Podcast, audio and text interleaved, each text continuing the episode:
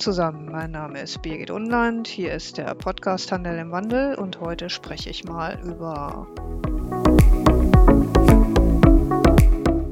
Ist Shopping eine Stadtkultur? Ich muss ehrlich sagen, das ist eine Frage, die treibt mich schon länger um. Und ähm, ja, wenn man über den Handel spricht, dann spricht man ja in der Regel über den Handel in der Innenstadt. Aber der Handel in der Innenstadt ist ja nicht der einzige Handel. Es gibt ja auch einen Handel, der außerhalb der Innenstadt stattfindet. Und ähm, auch dieser Handel muss mal besprochen werden. Nichtsdestotrotz denke ich, dass der Handel in der Innenstadt und auch außerhalb der Innenstadt zusammengehört. Handel ist für mich Kultur. Einkaufsmöglichkeiten in einer Stadt bedeutet für mich Kultur. Natürlich ist die Innenstadt nochmal wieder ein Schritt der Kultur, der weitergeht, weil er nämlich auch das Gesicht einer Stadt darbietet. Nichtsdestotrotz ist der gesamte Handel in einer Stadt interessant. Wenn ich als Bürger in einer Stadt wohne, dann will ich ja wissen, wo kann ich meine Schuhe kaufen, wo kann ich mein Biogemüse kaufen, wo kann ich mein Werkzeug kaufen, wo kann ich meine ja, meine DIY-Sachen kaufen, um zu Hause mal zu renovieren. Ich möchte auch wissen, wo kann ich zur Fußpflege gehen? Ich meine, das ist jetzt nicht direkt der Handel, aber auch das sind Dienstleistungen, die ja mit dazugehören. Ich möchte wissen, wo ich meine Apotheken habe, wo ich mein Ärztezentrum habe, wo ich meinen Hautarzt finde und ja, wie die ganze Infrastruktur einer Stadt auch gebaut ist. Und für mich gehört der Handel ganz einfach mit dazu. Viele Städte bieten die üblichen Filialisten. Und wir wissen alle, dass diese üblichen Filialisten notwendig sind, aber die sind nicht die, wo das Einkaufen wirklich sexy ist. Sexy ist das Einkaufen dort, wo man auch tatsächlich Produkte bekommt, die man nicht überall bekommt. Also ich gebe mal ein Beispiel. Ich war selber, ich äh, habe ja glaube ich schon mal häufiger erwähnt, dass ich bei der Siemens AG früher gearbeitet habe. Und ich war selber früher äh, mal delegiert nach Shanghai und ich habe in Shanghai, ähm, ich sag mal, die ersten fünf Monate, die ich dort gewohnt habe, mich ausschließlich von asiatischen Produkten ernährt, bin in ausschließlich asiatischen Supermärkten einkaufen gewesen, habe auch ausschließlich in irgendwelchen asiatischen Restaurants, Kantinen oder was auch immer äh, gegessen. Und ähm, wenn ich zu Hause gekocht habe, dann auch ausschließlich mit Produkten aus dem asiatischen Raum. Und dann irgendwann habe ich einen Supermarkt entdeckt, da gab es Vollkornbrot. Vollkornbrot.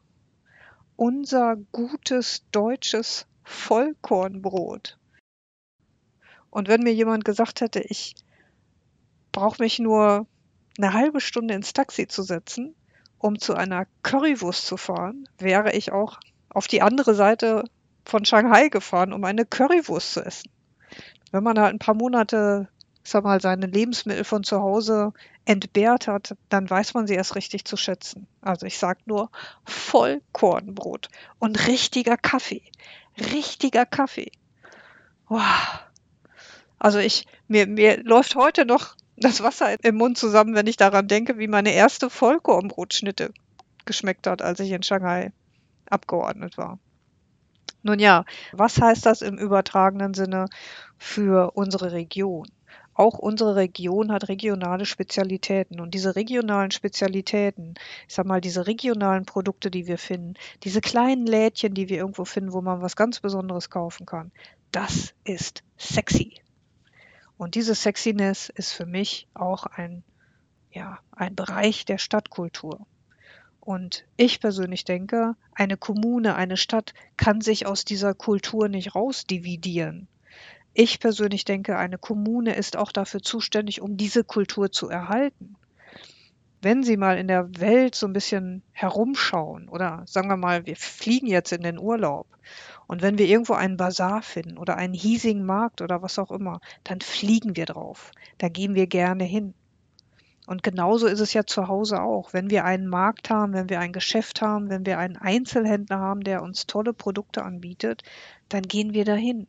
Und diese Läden wollen wir auch erhalten. Und nochmal, ich persönlich denke, dass diese Art des Einzelhandels, diese kleinen Lädchen mit diesen besonderen Produkten in der Region, für die Region, dass die zur Stadtkultur dazugehören. Und für mich hat eine Stadt, eine Kommune einen Kulturauftrag, diesen Einzelhandel zu erhalten.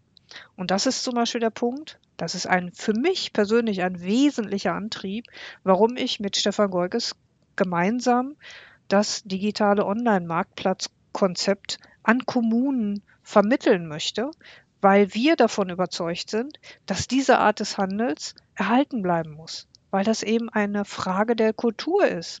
Das ist eine Frage der Region. Das ist eine Frage, wie wohl fühlt sich denn der Bürger in meiner Stadt?